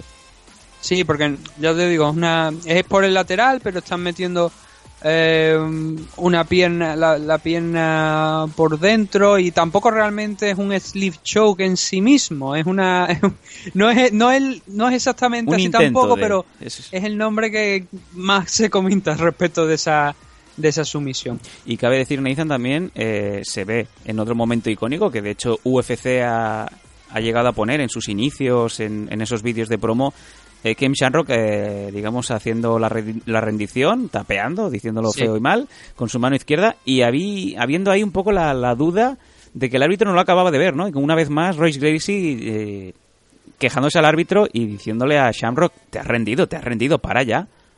Efectivamente, esa es la, esa es la polémica que, que hay en este combate, que bueno, no es polémica porque yo creo que todo el mundo desde casa pues pudo ver a Ken Shamrock rindiéndose. Pero el árbitro no lo vio o consideraba que no lo había visto y como ya Royce al- en la en el combate anterior contra Art Jimerson había tenido ese momento donde, como te digo, pues prácticamente había tenido que darle una clase a- al árbitro de lo que es un, una rendición. Sobre la marcha, sí. Claro, no quiso, no quiso perder la posición. Él soltó el choke, él soltó la estrangulación, pero cuando vio que el árbitro mm, pues no hacía tampoco la demanda para la pelea, lo que hizo fue recuperar un poco la posición también alrededor del cuello de, de Ken Shamrock. Ujú. Hasta que, pues eso, eh, habló, lo que tú decías, habló con él, habló con el árbitro y obviamente ya se paró el combate, ambos se levantaron, sí que... A ver, yo siempre he tenido la sensación de que Roy Gracie es quizá un poco prepotente, bastante prepotente. O por lo menos la imagen que da. Luego no sé, luego a lo mejor una bellísima persona. Pero la imagen que sí que se ha visto a lo largo de, de su carrera profesional, a mí por lo menos me da esa sensación de muy prepotente. Entonces, de alguna manera, mm, creo que se estaba encarando de- en cierto modo contra Ken Shamrock hasta que se bajaron un poquito los humos, se pusieron de acuerdo, hablaron un poco y dijo, bueno, pues ya está, se, ha acabado, se ha acabado, dijo Ken Shamrock. Pues perdido, perdido. No, no, no vayamos a, montar aquí una discusión por nada, ¿no? Y total, con esto teníamos la final que era Roy Gracie contra Gurdó, no sin antes eh, hacerle esa entrevista que le hicieron a Ken Shamrock, ¿no? Donde él destacó pues precisamente eso, ¿no? Que había tenido ya varios combates pues allí en Japón. Añadió también, le preguntaron una pregunta que creo que es bastante acertada, que, le preguntaron si alguna vez se había enfrentado precisamente contra un luchador de, de Jiu-Jitsu y él dijo que no, que nunca, que era la primera vez en su vida que se enfrentaba contra alguien como Roy Gracie lo cual es un punto interesante, ¿no? Y lo cual eh, es una muestra de, si bien Ken Shamrock eh, estamos diciendo que era el luchador que más preparado estaba de cara a esto, pues eh, luego veríamos que, que, finalmente pues que no, no fue así. A lo largo de su carrera tuvo varios enfrentamientos nuevamente contra Roy Gracie. Valga también la, la muestra de aquel infame evento de, de Bellator hace dos años, ¿no? Donde perdió también con alguna alguna decisión polémica, vamos a dejarlo ahí. Pero también empató un, un, un, enfrentamiento allí en, en UFC 5 también, al principio de, la historia. Eh, pero sobre todo eso, ¿no? Yo creo que nu- nunca fue capaz de, vencer a, a Ken Sharrow. Ken Sharrow, la verdad es que hoy por hoy es una de las máximas figuras de, de, de los deportes de contacto, eh, no solamente por, principalmente por esto, ¿no? Por lo del tema de, de la, de- sobre todo del inicio de, las MMA allí en Estados Unidos y en Japón también. Esa gran rivalidad, por supuesto, con Tito Ortiz, ¿no? Pero eh, aquí en este enfrentamiento de, en este torneo de UFC 1, pues no lo consiguió, no consiguió la victoria en el torneo, a pesar de, como te digo, pues de exhibir un, un, un buen nivel, ¿no? Y ya, la final. Sí. La Ya la final, obviamente, es lo que es lo que hay. Eh, la final pues fue ese enfrentamiento entre Roy Gracie y Gerard Gourdot. Antes justo de la final pues le hicieron un homenaje a, a Leo Gracie. Sí, el momento que a ti te gusta mucho, ¿no? Sí, el momento que a mí me gusta porque eh, fue como una Epifanía. un momento un momento muy gasconiano. Por favor, adelante. El, el momento gasconiano, para que lo entienda la gente, es cuando al principio de, de la RSW hubo un momento, hubo un evento, ¿no? Donde eh, a mitad del evento se le se hizo bajar por la rampa a Gascon No y a otro preparado. más, que era su amigo. No estaba preparado, ¿eh? No, no estaba preparado mis cojones, no estaba preparado. o sea, eso- eso Lo tú- sabía todo el no, mundo no te menos- digo el de eh, Gascó, baja aquí, que, no- no- que no- alégrate hombre, que cuando sale la gente es porque está muerto o porque es tu cumpleaños. Sí, eso diciéndoselo delante de sus padres, ¿no? Sí, pero no, no es ese momento. Es otro cuando tú no estabas en RCW. Ah, bueno. Adelante. Que sí, no sé si lo recuerdas. Bueno, igual no lo, no, no lo conoces ese momento, pero estaba el que. El chico se conoce como Miguelín Ah. sí. y, y Gascó, ¿no? Y entonces bajaron en la rampa en plan amigos forever for life, No estaba yo ahí. ah, dándose un abrazo dentro de- del ring, ahí todos celebrando que habían montado un evento de pro wrestling. Y eso es lo que yo conozco como un. Un, un, un momento gasconiano. Vale, vale, vale. Porque vale. fue como, ¿qué mierda es esto? ¿Sabes? Sí. ¿A quién coño le interesa? A nadie. Claro, eh, la diferencia con el tema de, de Helio y, y de la familia Gracie es que está, estaba bien reconocerle, ¿no? Todos los años que llevaban, porque Helio pues ya estaba incluso ya en el, cuando se hizo este evento estaba muy, ya muy mayor el hombre. Básicamente parecía un cadáver de que- decrépito, ¿no? A punto de colapsar, pero... Eh, ¿qué, fra- qué, qué palabra tan inglesa, ¿no? Collapse. Collapse. Eh, pero eso, hicieron un homenaje a la familia Gracie, tal y cual, y, y digo que me resultó un momento gasconiano por eso, porque es como, en, en cierto modo, eh, bueno, en cierto modo, somos parte de la creación de este evento, este evento está hecho para probar la valía de la familia Gracie y además nos hacemos un homenaje a nosotros mismos, ¿no? Ole nuestras pelotas. Es una anécdota, pero obviamente estamos hablando de una familias más importantes, ¿no? De, de las artes marciales. Y considero que, hombre, todo homenaje es poco, ¿no? Pero quizás en este es mejor que los homenajes te lo hagan gente de fuera, ¿no? Sí. No que te lo hagas tú. Es que queda muy feo. Sí, la verdad que queda bastante feo. La final ya por fin, Roy Gracie enfrentándose a Gerard Gourdot. Muy sencillo nuevamente Roy Gracie trabajando desde el primer momento, en el clinch, finalmente consigue llevar a, a Gourdot al suelo y tras ganarle la espalda con cierta facilidad, aquí sí consigue eh, meter los dos ganchos por dentro y a partir de ahí pues trabajar las manitas. Hay un momento donde ya Gourdot eh, renuncia a lo que es defender eh, las muñecas, las manos de, de Roy Gracie, tratando pues de imposibilitar ese rear naked choke y lo cierra. Cierra el rear naked choke, eh, Gourdot se rinde, Roy Gracie sigue apretando, Gourdot se sigue rindiendo, Roy Gracie sigue apretando y entonces ya cuando el árbitro pues finalmente dice tío que estás haciendo que te lo vas a cargar, ¿no? Sí, sí, cierto. y, y se finaliza la pelea. Era la poca fe que tenía Roy Gracie en el, en el árbitro de la noche. Más que nada yo creo que es eso, ¿no? Porque claro, viviendo la, habiendo vivido la experiencia, primeramente de lo de Art Jimerson, luego lo de, lo de Ken Shanro, cuando se encontró en la misma posición con, con, Gourdot, dijo, oye, si lo tengo que matar, Lo parto. y ¿no? Sí, así es. y, y apretó, apretó, apretó, hasta que el árbitro dijo, ya está, ya está, oye, que lo he visto. Ya ¿no? está No- que, no se la, falta- la ha movido la calavera para atrás. y así no hace falta creer aquí asesinar a alguien aquí en, en Denver, ¿no? Pues ya está, esto es lo que hay, no hay más. Y, y con esto pues Roy Gracie se proclamaba campeón, defendía el honor de la familia Gracie en el primer evento de la historia de, de UFC. Luego, con el paso del tiempo, pues Roy se, se convertiría en leyenda, volvería también a ganar el torneo en, en alguna que otra ocasión, concretamente en UFC 2 y UFC 4. Y luego se convertiría pues en la leyenda de que es hoy, hoy en día, ¿no? Donde tiene pocas derrotas. La primera contra Sakuraba, la segunda contra Magyu, ¿no? Allí en, ya en UFC nuevamente. Pero también tiene muchas sombras en algunas ocasiones. De hecho, tuvo en el segundo enfrentamiento que tuvo contra Kazushi Sakuraba, el cual pues no se le retiró la decisión, lo cual me parece algo llamativo, pero en aquel momento dio positivo por dopaje, Ajá. Por esteroide además. Cuidado. El, enfrentamiento- el segundo enfrentamiento que tuvo contra Sakuraba, hace ya, hace ya más de 10 años me parece, fue eso.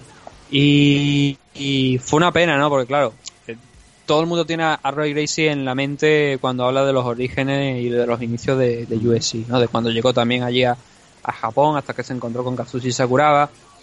Pero esa esa derrota final, o sea, esa victoria que tuvo sobre Kazushi Sakuraba, que no fue su último combate, su último combate ya hemos dicho fue contra Ken Sharrow en Bellator, pero esa victoria contra Kazushi Sakuraba que luego no fue no le fue retirada aún sabiendo que había dado positivo por esteroides es una marcha es una mancha grande Sí. una mancha grande, la verdad, en el expediente de, de, Roy, de Roy Gracie, que desde luego no eh, tampoco eclipsa todo lo que había hecho al principio de su carrera, ¿no? Pero sí que es verdad que es una demostración que en ningún momento pudo con Kazushi Sakuraba, tuvo que someterse pues a esa a esos buenos esteroides para poder arrancarle una victoria a un Sakuraba que ya desde luego en 2007 estaba súper ya quemado, ¿no? De, Sí.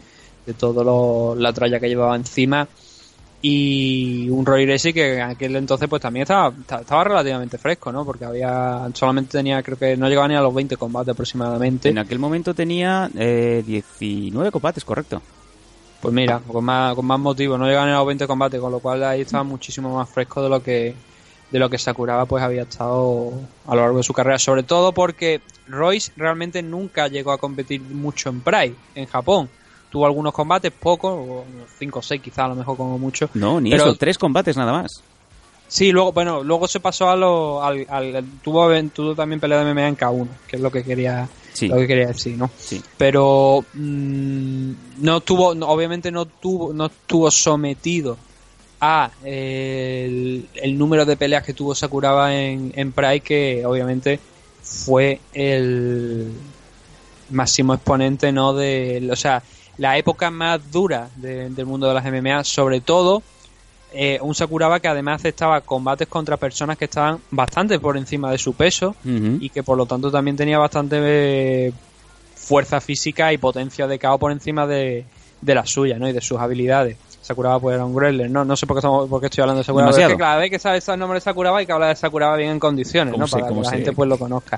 Pero es eso, ¿no? Eh, Roy Gracie fue el, el ganador de esta primera edición de- del torneo de, de UFC y con esto poníamos punto y final a un evento que por aquel entonces no vendió mucho. No, no. De hecho, la, bueno, eh, ya te digo, nada más que eh, la, la asistencia fue de 7.800 personas y la recaudación del momento fueron 86.000 dólares y un evento que, como bien dices, se hizo, yo creo que se hizo más de culto al tiempo que no en, en los meses venideros. Se, se convirtió en un VHS súper buscado en su día y que, como bien decía, en, en España los que sean los aficionados de, de memeditos que sean de España se pueden llegar a acordar de haberse encontrado en un kiosco andando por, por los kioscos por vuestro barrio pues eh, esos VHS ahí en el kiosquito no con el megacartón. La lucha violenta llega a España no Sí, no, hombre, es verdad que no, no vendió mucho pay-per-view, algo- un poquito por encima de, de 85.000, pero claro, eran las bases, era una, un formato nuevo, algo que por parte de, de la prensa, pues eh, durante muchos años a las MMA se le intentó machacar muchísimo, sí sí sí. Pero que con el, la- el- con el conjunto de normas que poco a poco se fueron eh, dando, eh, sobre todo en- con, el tema de USC, ¿no? Pues fue un poco más fácil vender lo que era esta disciplina y obviamente se fue alejando de, de lo que fue este, este inicio, este primer evento. Ya no se separaban, ya no eran competidores, da igual la disciplina de la que vinieran, tenían su, su guantes, su conjunto de reglas y evolucionó el deporte, ¿no? Hasta lo que, lo que hemos visto ahora, ¿no? La evolución desde poca fe, o sea, la evolución en los últimos años, ya obviamente de un deporte establecido, pues no ha sido grande. Sí que por parte de algunas compañías se han recuperado algunas normas especiales, como es el caso de la Soccer Keys o, o, o las rodillas en el suelo, como en el caso de, de, de Rising, que obviamente pues viene de Pride, ¿no? Lo mismo, misma gente. Y en el caso de One, pues poco a poco se fueron alterando algunas de las normas, ¿no? Empezaron como con un conjunto de normas de, Pride- de, de las mismas que se permitían en Prime, con algunas excepciones, ¿no? Por ejemplo, en One no se permitían en un inicio la... O sea, para realizar una soccer key tenías que mirar al árbitro. En el caso de, de, por ejemplo, de Gurdó, pues hubiera tenido que pedirle permiso en One para pegarle una patada en la boca a Tully, ¿no? En, en- en el principio de One. Luego eso se alteró, se permitieron, pero luego finalmente se retiraron y se han quedado con... Creo las rodillas me parece que siguen estando permitidas. Eh, pero es eso, ¿no? Ah, todo tiene un inicio. Todo tiene un inicio. Mm. Y ha sido lo que queríamos, eso es lo que queríamos retransmitir hoy, ¿no? Sí, Con señor. este análisis que sí que podría estar llenar de mucha más historia, seguramente podríamos llenarla de mucha más historia, pero creo y espero que a la gente que nos escucha en nuestros Patreon pues les haya gustado un poco por lo que haya- lo que hemos hecho aquí Sí, hoy. hoy sí que es uno de esos programas, esperamos que vosotros también lo hayáis disfrutado, que, que da gusto guardárselo, da gusto escucharlo, porque sí que es algo que no estamos muy acostumbrados a, a oír, ¿no? Que son estos monográficos que de tanto en cuanto pues siempre apetecen y hacer un poco un, eh, un recordatorio como Dios manda, bien, bien basado, con, con los papeles por delante y sobre todo un poco con las sensaciones, ¿no? Que es un poco lo que, lo que Nathan y yo hemos querido transmitiros en el programa especial de hoy. Sí, Pues, sobre, sobre sí. todo además tengo que recalcar que el evento, porque es que el evento lo hemos vuelto a ver, que no es que estemos hablando de lo que eh, recordamos de hace un, a lo mejor cinco o diez años que lo podíamos haber visto nuevamente, no, No, no, no. es que lo hemos vuelto a ver para hacer este este programa Sí, y nada, bueno, simplemente eso, pues espero que la gente le haya gustado y a ver, eh, ¿ha sido antes el USC 1 que, que Pride 1? Sí, sí. pero es que el de Pride es diferente porque el de Pride queríamos meter mucha más historia de lo que queríamos hacer y aparte fue un evento mucho más largo. Así que Estamos también hablando lo de- que, que USC One no llegó a la hora y media de, de evento. No, no. Y si y sumas, todo- si sumas tratar. todos los Media- combates, media de evento es muy, mucho más fácil de meter en un programa que, que el- la duración del evento de Pride. y aparte que si sumas todos los minutos de los combates, no llega ni a los 20 minutos, fíjate. Em, Ni de coña, porque el combate ya digo que, que hemos dicho, el que más duro fue el de Kevin Rose contra Saint Fraser de la primera ronda, Sí, sí. que duró cuatro minutos y medio sí, sí, aproximadamente. no llegó a los 5. Bueno, pues eh, ponemos aquí eh, este broche a este UFC 1 que hoy los MM Adictos os hemos traído. Seguimos teniendo, como bien dice Nathan, pendiente ese primer Pride. También se acabará haciendo con, con un poquito de paciencia. Y ya aprovechamos la tesitura para que desde Patreon, en patreon.com barra mmadictos o en las muchas vías de contacto que tenéis con nosotros, nos deis vuestro parecer, que os ha parecido este programa primero, este primer UFC, y a la misma y, de- y a la vez también os estamos diciendo que queremos sugerencias sobre qué eventos o combates os gustaría que, tratáramos eh, de manera extensa aquí en MMAdictos, que para eso estamos y para eso también tenemos vuestro apoyo directo para, para todos los niveles, ¿no? Mm. Mm, no quería despedirme sin antes eh, decir que señor Manu, si nos está escuchando, Manu Elías. Manu- sí, Manu a- alias que nos está escuchando, si nos está escuchando porque es de oyente de Patreon, aunque ahora supongo que estará liado un poco. Eh, pichá, si pelea en un evento y te lo digo en confianza, avísanos, porque pasemos promo, incluso te hubiéramos hecho una entrevista aquí para que hubiera vendido el combate. Y te lo digo tal cual, o sea, que no te dé reparo ninguno, dínoslo, porque además eres Patreon. Mandan un mensajito y decir, oye, Zan, Nathan, que peleo no sé dónde. Eh, Este fin de semana pelea en Gladiator MMA, una compañía que va a iniciar el primer evento allí en Valencia.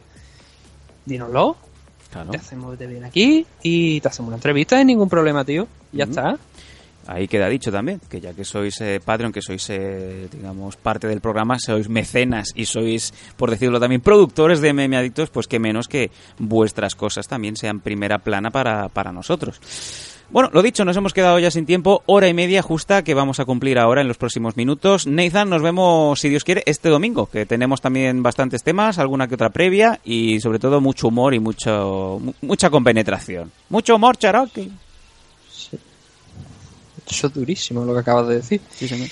Eh, sí, no, la verdad es que tenemos muchas cositas este fin de semana. Pelea Irene, pele- pelea Tino Guilarán, los dos en Combate América. Luego también Aridane Romero hace su primer combate en un año después de lo de World Fight Tour Sí, y ese intento fallido por problemas legales de entrar en Estados Unidos con Bellator. Sí. Pelea en One Global.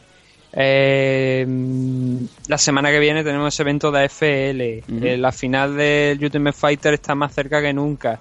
Habrá que estar dentro la semana que viene si el Trota finalmente consigue derrotar a Maurice Green. A ver, a ver. La verdad es que tenemos muchas cositas este fin de semana. Y además vamos a ver eh, la última noticia de lo del Tenshin Asukawa contra Floyd Mayweather, que ho- hoy por hoy, a esta hora, parece que se va a celebrar, que va a ser un combate de boxeo. Eh, nueve minutos, tres asaltos. Se verá con papeles, se verá con claridad. Tendremos más información al respecto en el próximo programa de este domingo. Muchas gracias, Nathan, por el curro, como siempre. Y a todos vosotros, que acabéis de pasar una buena semana. Y nos escuchamos aquí en MM Adictos.